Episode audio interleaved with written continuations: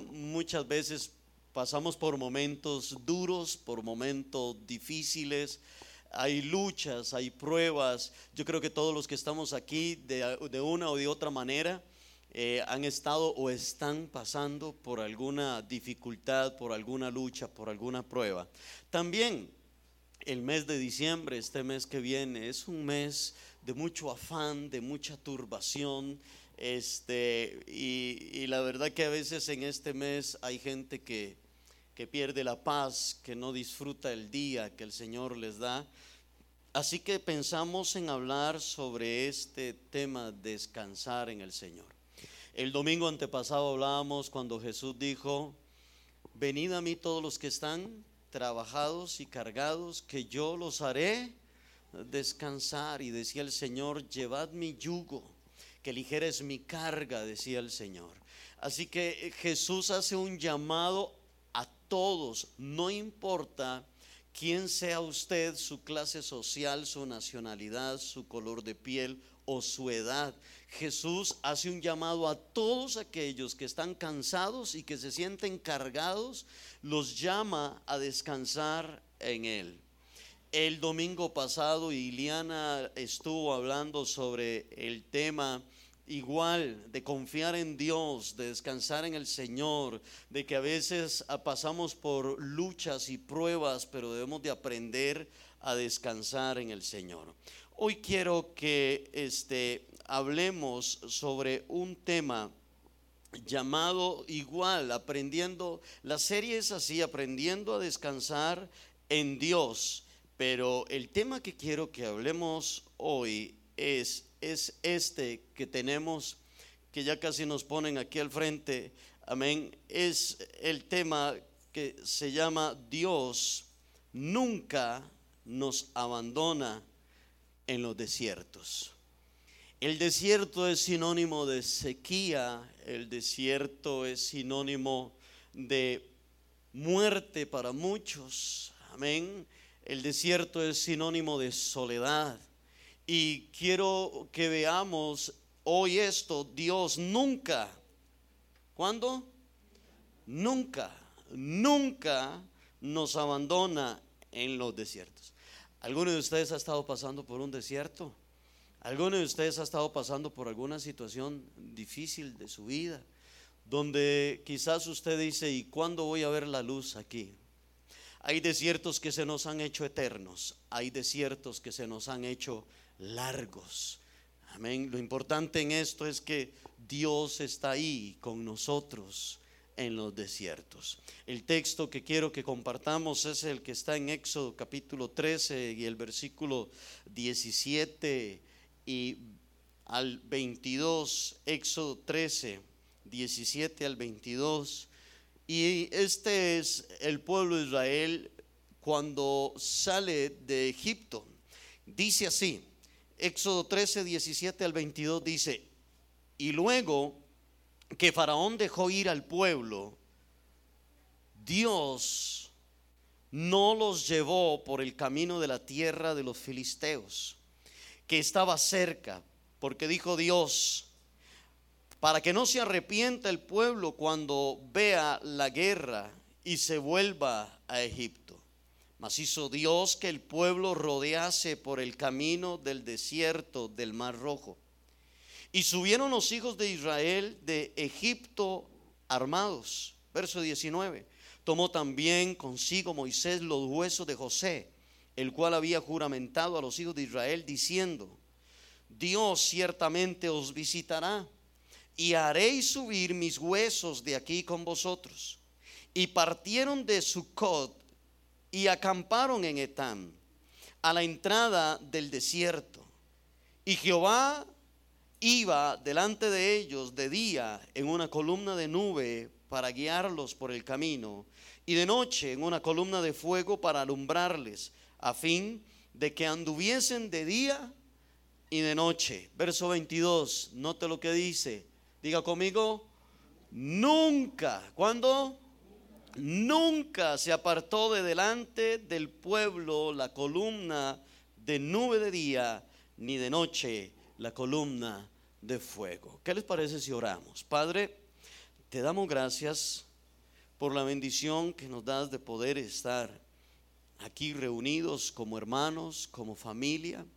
Queremos hoy, Señor, que tu palabra nos hable, nos ministre, nos exhorte, nos aliente, nos oriente, Señor. Gracias por el privilegio de poder estar en este lugar. Queremos que tu palabra quede sembrada en nuestro corazón y que produzca fruto, Señor. No queremos ser solamente oidores, queremos ser también hacedores de tu palabra. Ponemos este tiempo delante de ti, Señor, y que tu Espíritu Santo toque y hable a nuestra vida en el nombre de Jesús. Amén. Amén. Si usted toma su Biblia y lee los versículos anteriores a estos que, que, acabamos de leer, se encontrará con un Dios todopoderoso, sacando al pueblo de Israel de la nación de Egipto. Y vemos a un Dios destruyendo, dejando totalmente destruida una de las naciones más poderosas de aquellos tiempos, o la nación más poderosa de aquellos tiempos como lo era Egipto.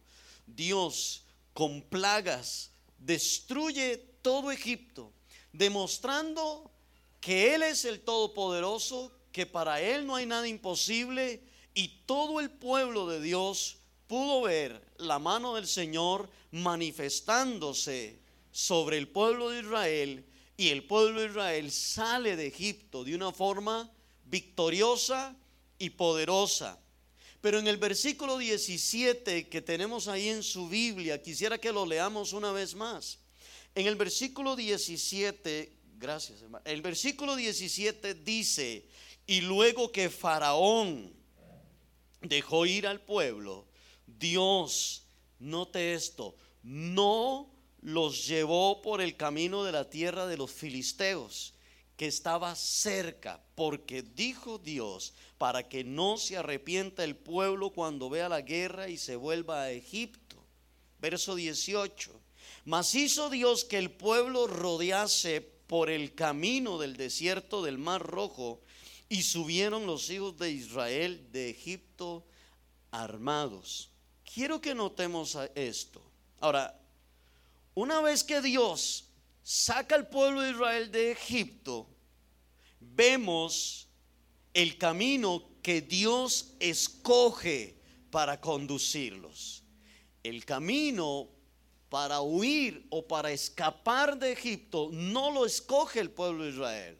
El camino lo escoge Dios en medio de su huida, en medio de ir hacia su victoria, el camino lo escoge Dios. Dios es el que los guía. Moisés les daba al pueblo las direcciones, pero Moisés mismo era quien recibía las direcciones de Dios. Era el Señor el que los dirigía.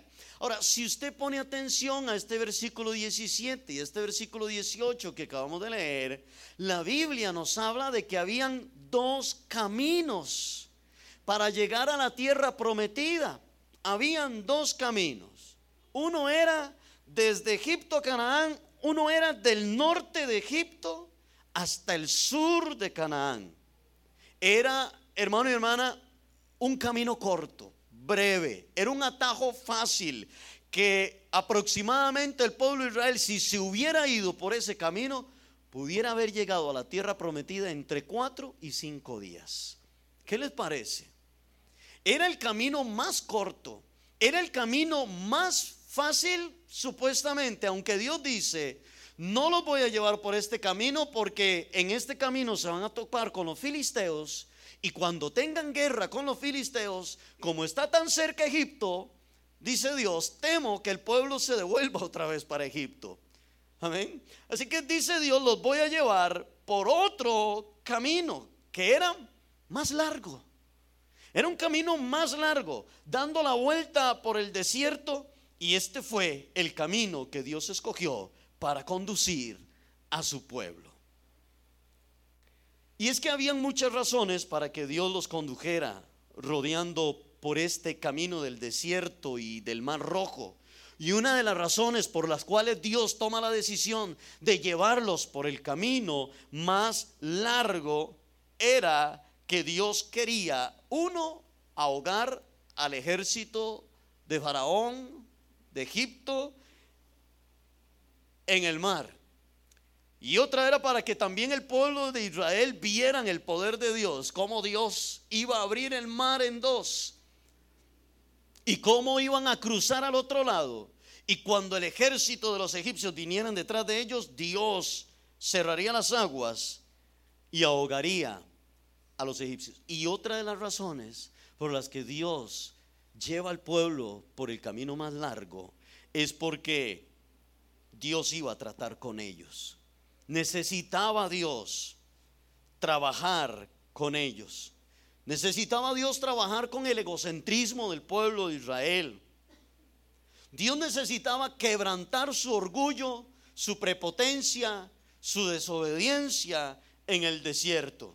Ahí, en el desierto, el pueblo de Israel iba a ser puesto a prueba. Recuerde que ellos vienen de una nación pagana. Recuerden que ellos vienen de una nación donde querían hacer todo lo que ellos quisieran. Ahora era tiempo, dice el Señor, de manifestarme a la vida de ellos, pero hay muchas cosas en las cuales tengo que trabajar en la vida de ellos. Hay un texto en Deuteronomio capítulo 8 y el versículo 2 que quiero que lo leamos. Dice así, aquí lo tenemos al frente, dice, y te acordarás de todo el camino por donde te ha traído Jehová tu Dios estos 40 años en el desierto. Y no te le dice para qué. Número uno, para afligirte o para quebrantarte. Número dos, para probarte. Número tres, para saber lo que había en tu corazón. Si habías de guardar o no sus mandamientos. Así que Parece que Dios tenía que arreglar algunos asuntos. Habían algunos asuntos que Dios tenía que arreglar entre Él y su pueblo. El pueblo todavía, escúcheme, Dios no los lleva por el camino corto porque el pueblo todavía no está preparado. Porque el pueblo todavía no está listo para recibir las bendiciones que Dios tiene para ellos. Porque el pueblo de Israel todavía no, no estaba preparado para recibir todo lo que tenía Dios para sus vidas. Así que Dios primero los lleva por el camino largo porque hay cosas en las cuales Dios tiene que trabajar con el pueblo antes de que tomen la bendición de Dios. Dios dice, tengo que tratar con su orgullo, tengo que tratar con su obediencia, tengo que tratar con todas estas áreas en la vida de ustedes antes de que ustedes entren a la tierra prometida. Así que habían asuntos que tenía Dios que arreglar con ellos. Amén. Como darles leyes, darles los mandamientos, darles las ordenanzas, sellar con ellos un pacto. Todas estas cosas, Dios deseaba ver lo que había en el corazón de ellos y que ellos mismos también se dieran cuenta de lo que había en el mismo corazón de ellos. Y qué mejor lugar que un desierto. ¿Qué mejor lugar que un desierto? Donde Dios quería llevarlos. Y escúcheme, hoy en día hay desiertos que Dios permite que nosotros pasemos. Hay desiertos que Dios permite que usted pase. Hay momentos de sequía, hay momentos de soledad, hay momentos de luchas, hay momentos de pruebas, hay momentos difíciles que Dios permite que usted y yo atravesemos, pasemos por ahí.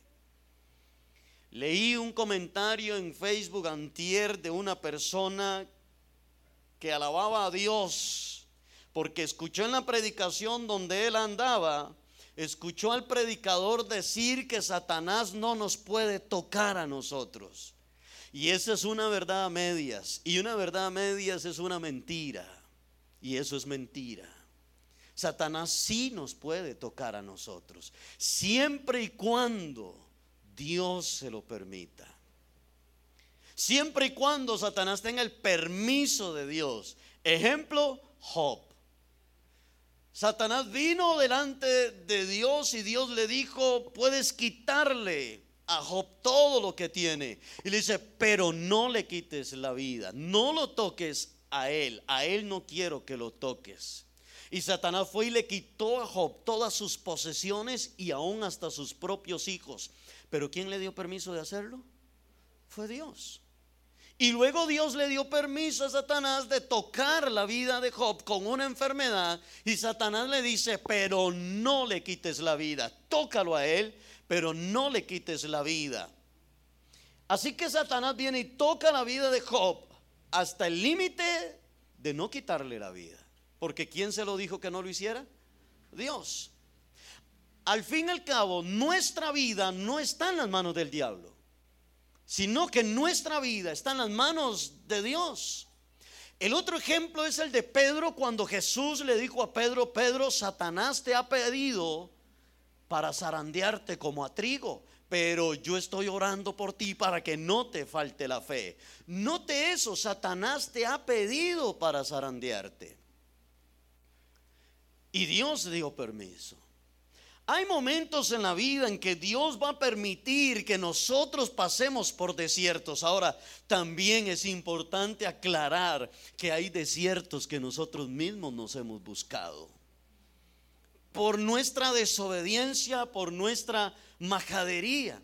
Hay situaciones que nosotros mismos nos las hemos buscado.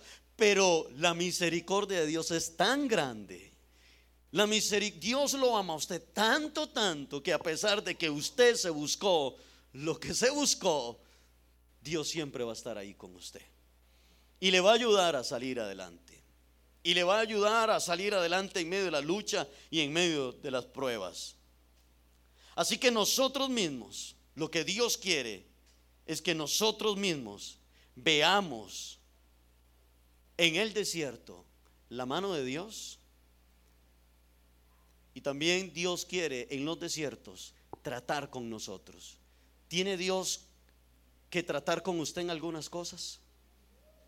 ¿Tendrá Dios que tratar con usted en algunas áreas de su vida?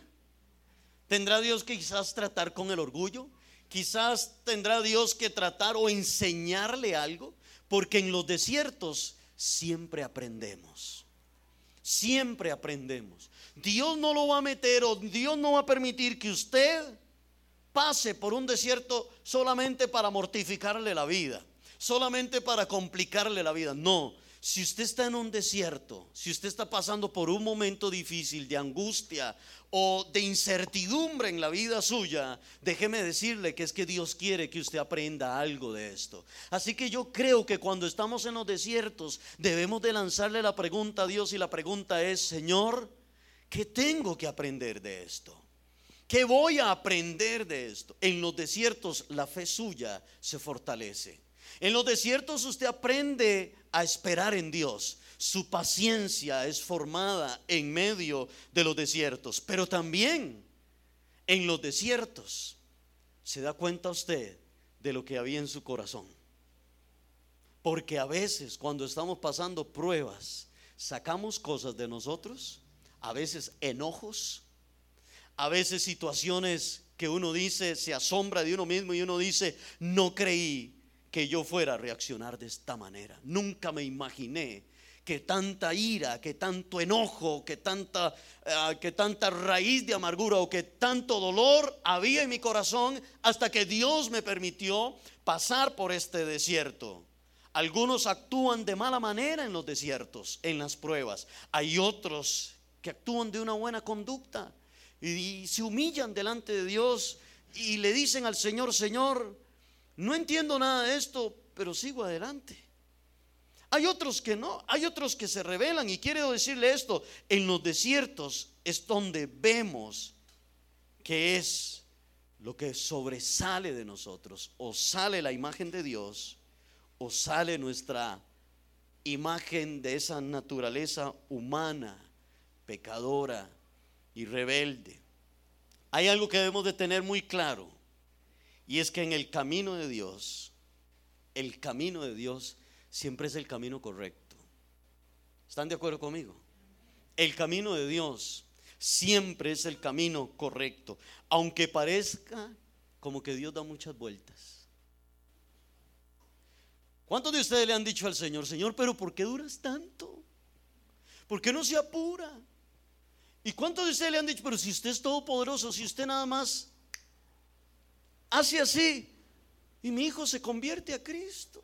Si usted nada más hace así y esas puertas que están cerradas se abren, pero ¿por qué dura tanto, Señor? ¿Por qué da tanto rodeo? ¿Por qué da tantas vueltas? ¿Por qué duras tanto, Señor? ¿Cuántos le han hecho esa pregunta a Dios? Yo se la he hecho un montón de veces. Y le he preguntado al Señor, ¿por qué dura tanto, Señor? Si en seis días, ¿cuántos?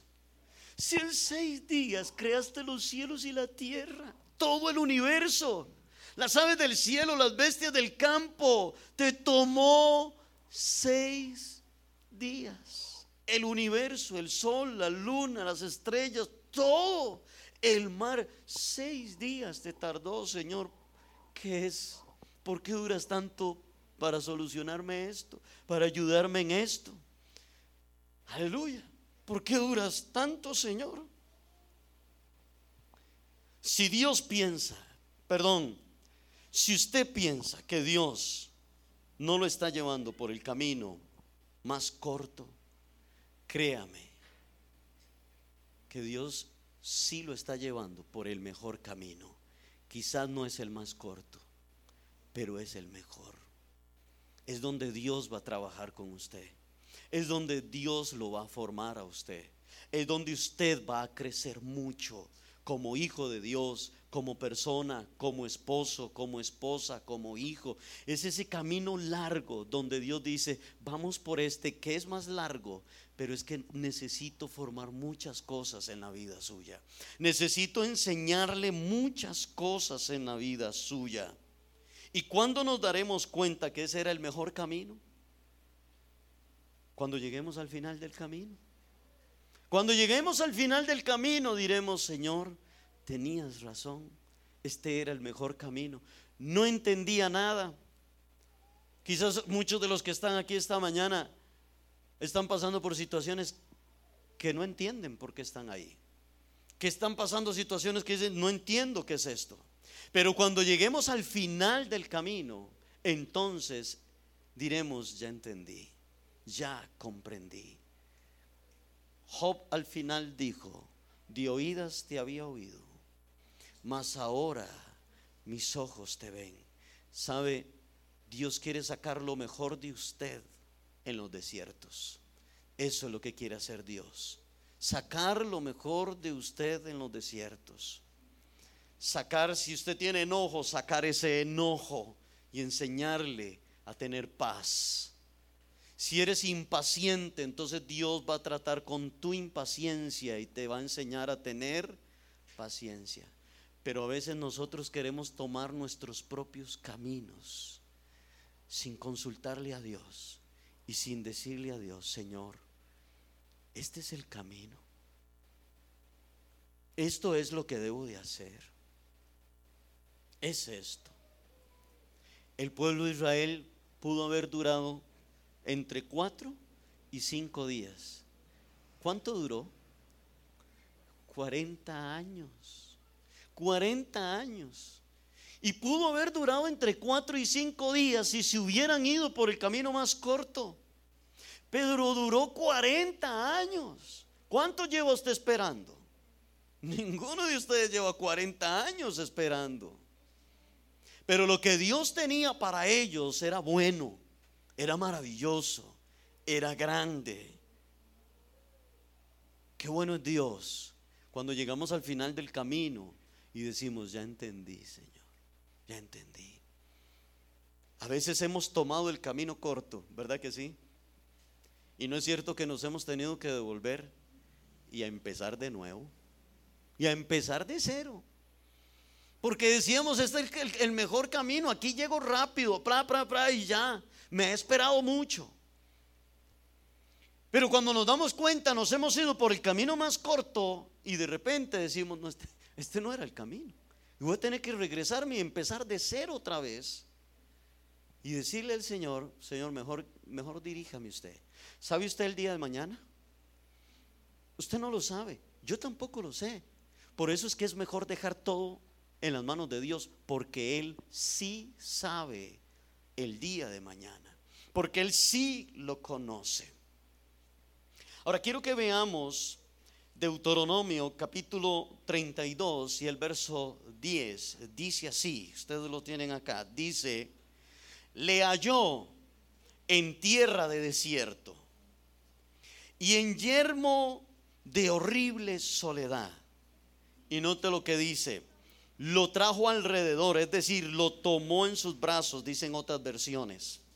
Lo instruyó, lo guardó como la niña de su ojo, como el águila que excita su nidada, revolotea sobre sus polluelos, extiende sus alas, los toma, los lleva sobre sus plumas.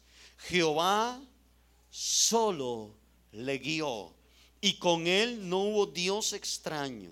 Lo hizo subir sobre las alturas de la tierra y comió los frutos del campo e hizo que chupase miel de la peña y aceite del duro pedernal.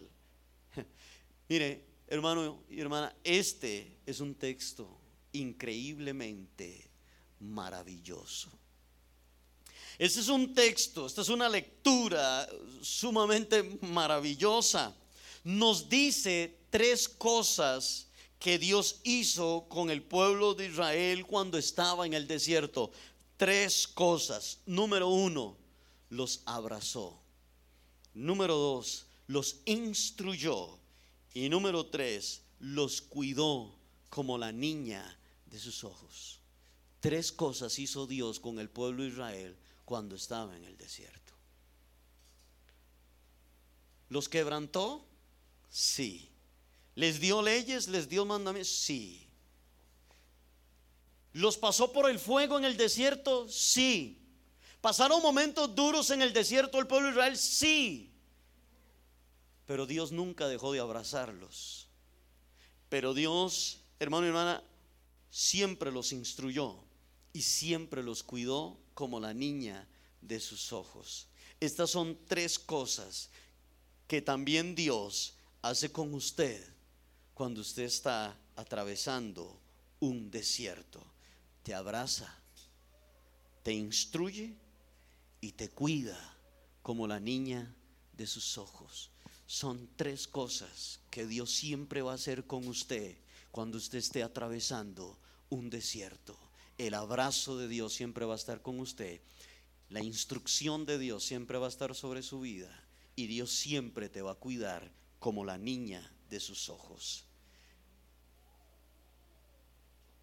¿No es lindo eso? ¿No es maravilloso eso? Usted puede estar pasando un desierto, pero usted puede ir alabando a Dios en los desiertos.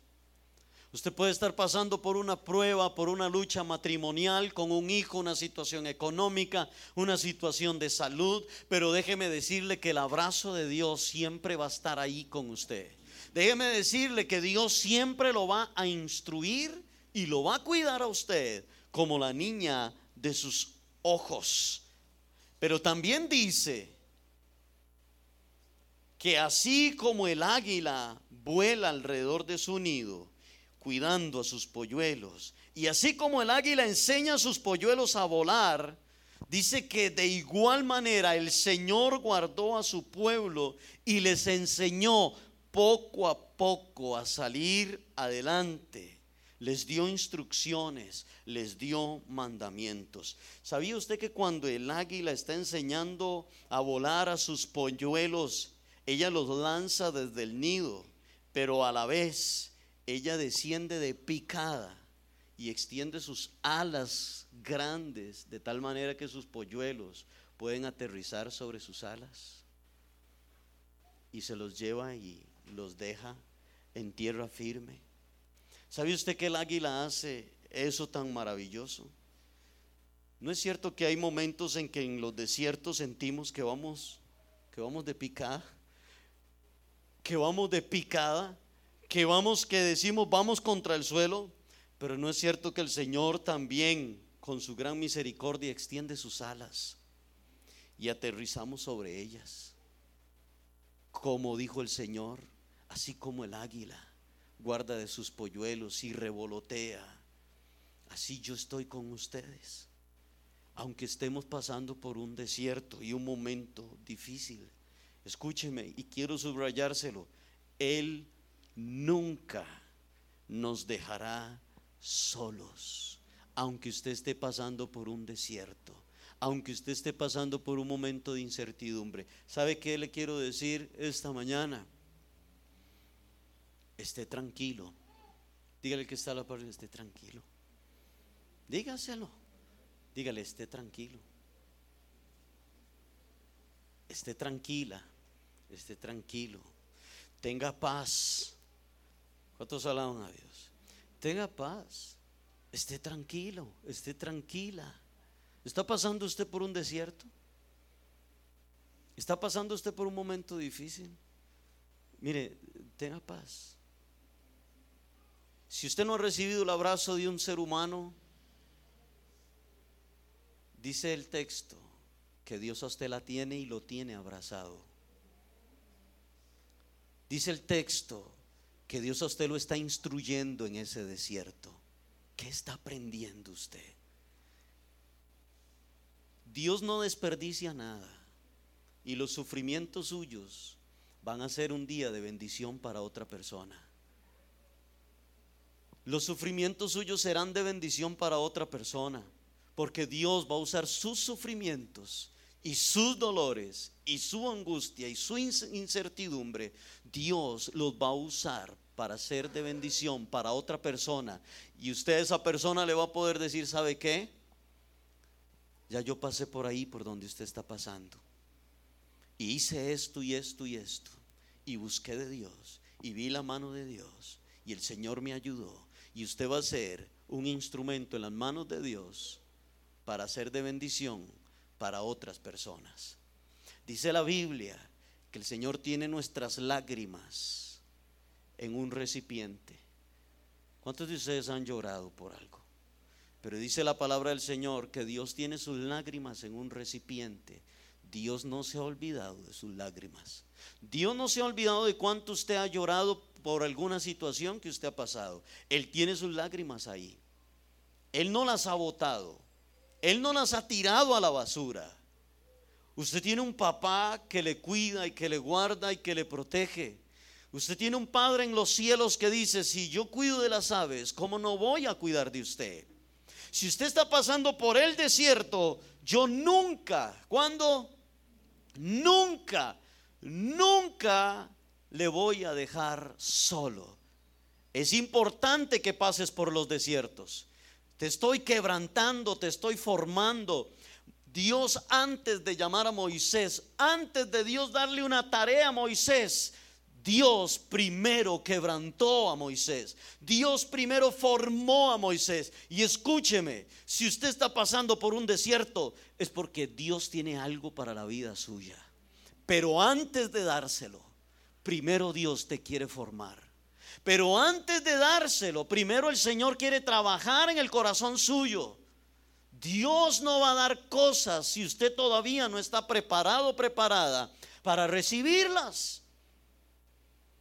Dios no pasa por un desierto a alguien solamente por pasarlo. Dios no pasa a alguien por una lucha o por una prueba simplemente por hacerlo. Hay algo que Dios está trabajando en nuestra vida. Hay algo que Dios está haciendo en nuestra vida. Hay algo bueno que Dios quiere sacar de mí.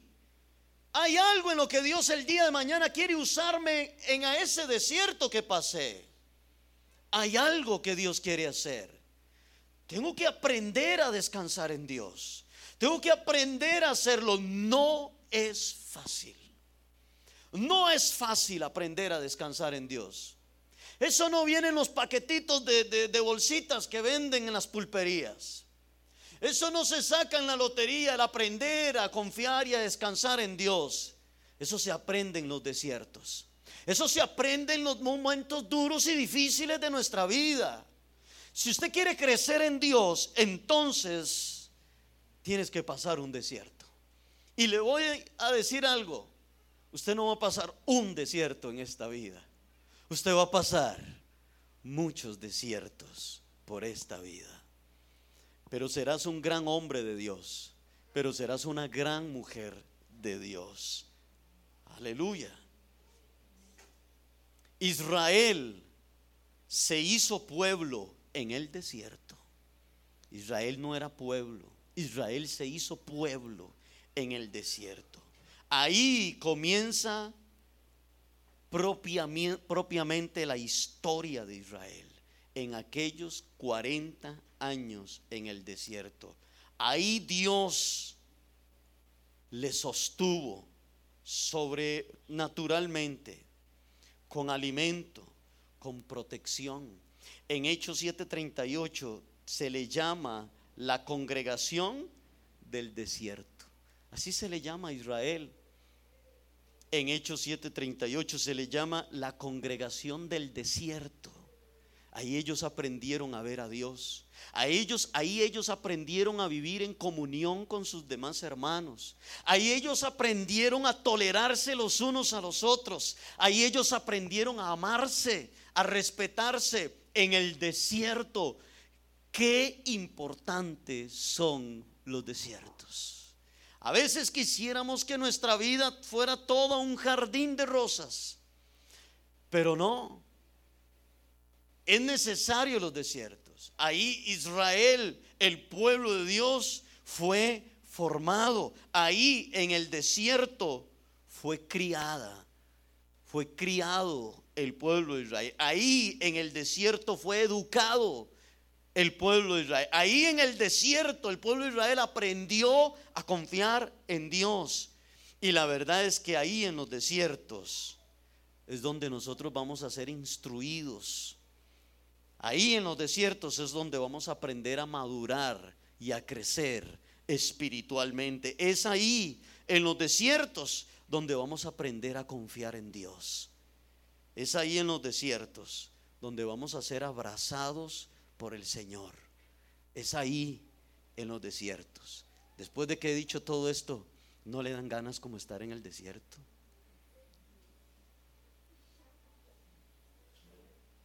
no le dan así como ganillas, que usted dice, ay, qué lindo. Es ahí en el desierto donde voy a ver a Dios. Es ahí en el desierto donde va a crecer mi fe. Es ahí en el desierto donde Dios me abraza. Es ahí en el desierto donde Dios me enseña. Es ahí en el desierto. ¿No le dan ganillas? Como que usted dice, qué bonito. Me gustaría como estar en el desierto. Porque es ahí donde veré la mano de Dios. Suena un poco contradictorio, pero así es. Suena un poco contradictorio, pero así es. Al igual que usted y yo, Israel no podría haber sobrevivido en el desierto solo. Siempre necesitó la ayuda de Dios. Israel no hubiera sobrevivido 400, perdón, 40 años en el desierto si no hubiera sido porque Dios estuvo, estuvo con ellos. Igual usted, igual yo, no vamos a poder sobrevivir un desierto si Dios no está con nosotros. Si usted trata de pasar el desierto solo o sola, déjeme decirle que usted va a morir en el desierto. No hay desiertos que podamos atravesar solos. Nunca se cree autosuficiente. Siempre vamos a necesitar a Dios. Y esto es maravilloso, porque esto es lo mismo que Dios está haciendo con nosotros en medio de los desiertos.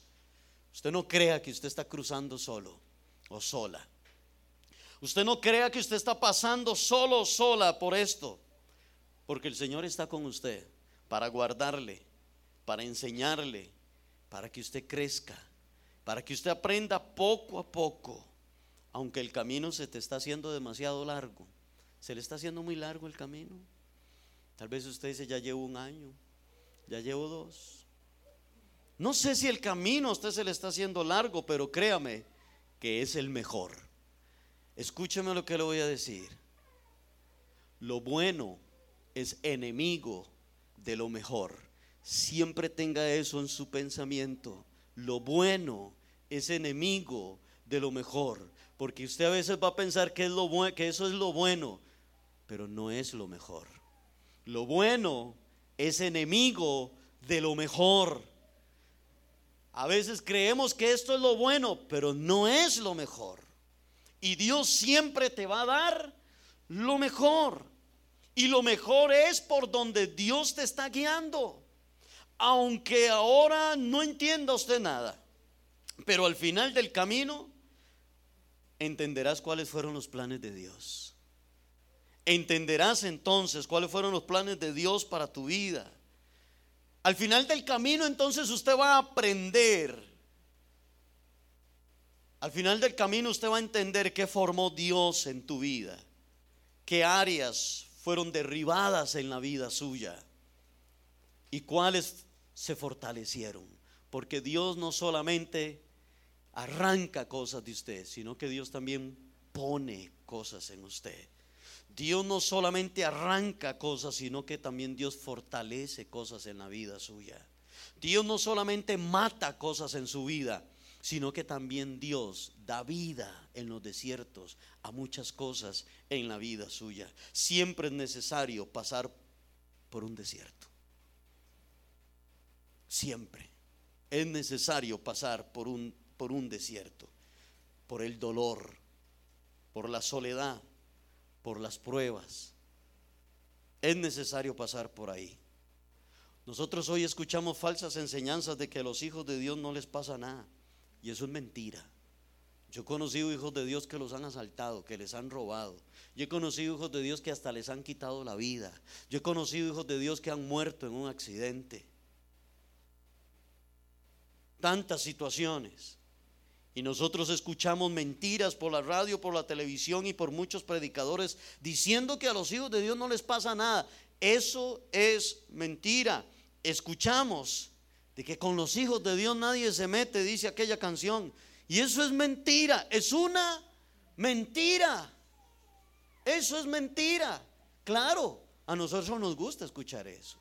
Pero en, en realidad eso es mentira. Hay hijos de Dios que los han despedido del trabajo. Hay hijos de Dios que han perdido una propiedad o una casa. Hay hijos de Dios que han perdido cosas materiales. Y hasta se enojan con Dios. Es increíble, pero a veces los impíos, cuando sucede algo duro en su vida, ellos dicen, bueno, Dios sabrá por qué, ¿verdad? Y un cristiano empieza a renegar contra Dios. Es increíble. Yo, yo no lo entiendo.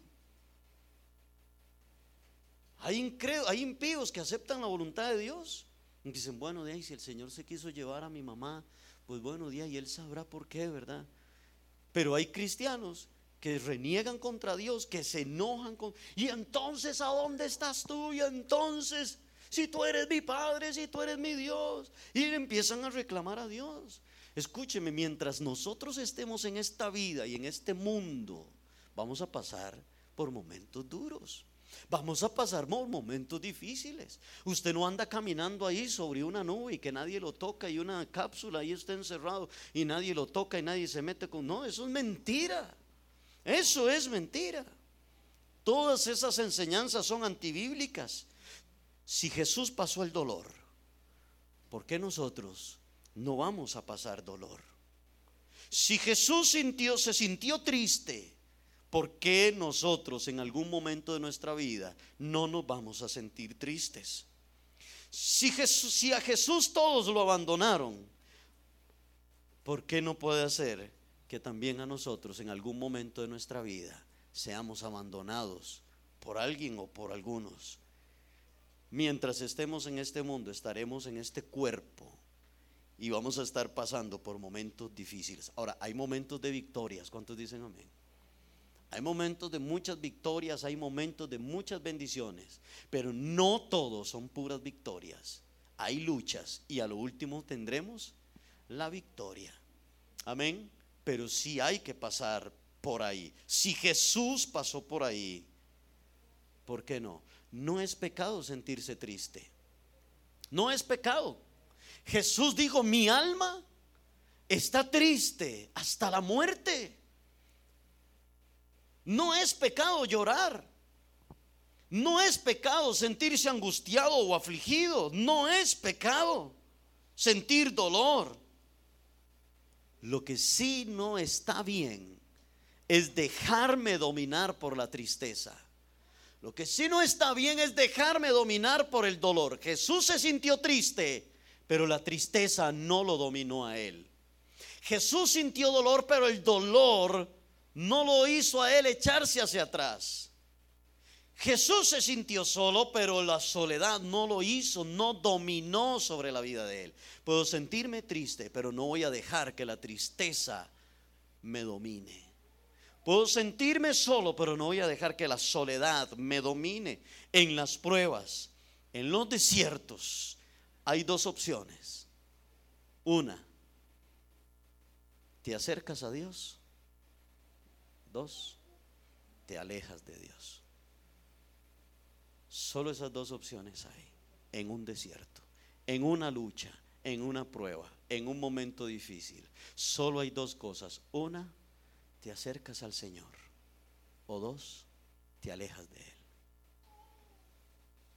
Yo he conocido gente que ha tomado la decisión de acercarse a Dios. Y en medio de su dolor y su desierto y de su angustia, pasan tiempo orando en el cuarto fortaleciéndose en el Señor y pidiéndole a Dios sabiduría, pidiéndole a Dios dirección, pidiéndole a Dios fortaleza, pidiéndole a Dios que les ayude y se acercan a Dios. Pero también he conocido a otros que en los desiertos y en las luchas han tomado la decisión de alejarse de Dios. En el pueblo de Israel, en medio del desierto, hubieron algunos que tomaron la decisión de acercarse a Dios y obedecer al Señor. Pero hubieron otros que tomaron la decisión de apartarse del Señor. Y déjeme decirle que los que tomaron esa decisión murieron y no tomaron la bendición que Dios tenía para ellos.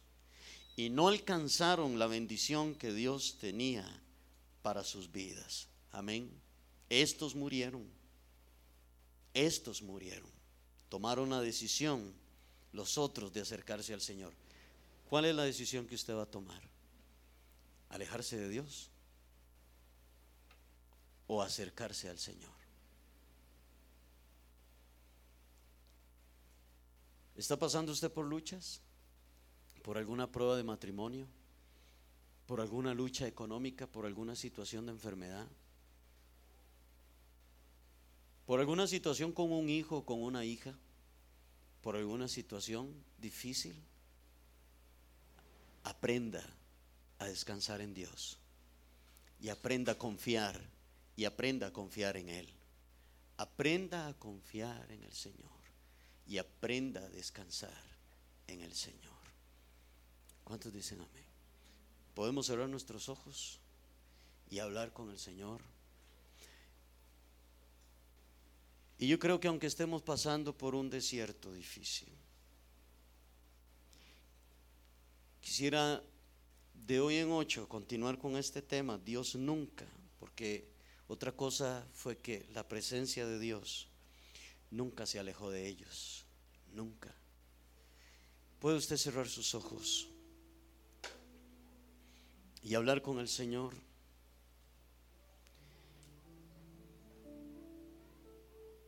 Cierre sus ojos y hable con el Rey y dígale al Señor, y si usted se siente triste, dígaselo. No es pecado. No es pecado sentirse triste. Yo muchas veces me he acercado a la presencia del Señor y yo se lo he dicho. Y yo le he dicho, Señor, me siento triste.